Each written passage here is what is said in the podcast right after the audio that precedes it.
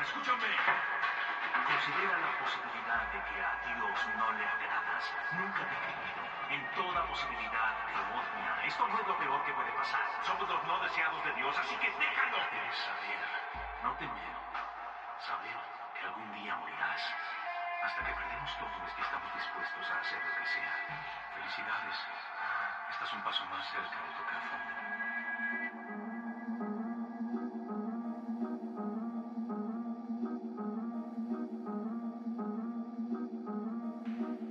Tomemos un momento para hablar sobre tocar fondo.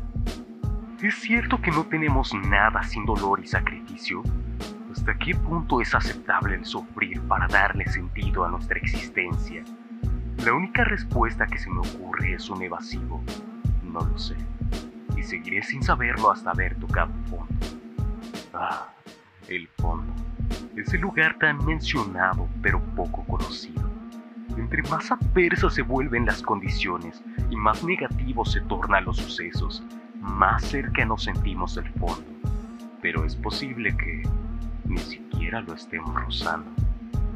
Posiblemente este acercamiento al punto más bajo nos torne reflexivos y el miedo a la profundidad nos lleve a buscar una luz por encima de nuestro averno personal.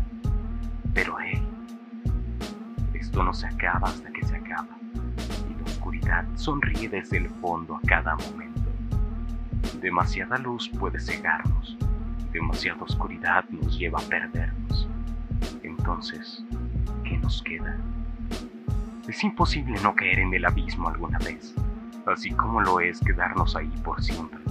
Nuestro instinto de supervivencia no nos dejaría perdidos entre oscuridad sin al menos buscar una haz luz. Estamos destinados a ser turistas ir acercándonos al fondo un paso a la vez, tentándolo hasta que éste por fin esté a nuestros pies. Pero escucha, nada habrá terminado hasta que estemos bajo tierra.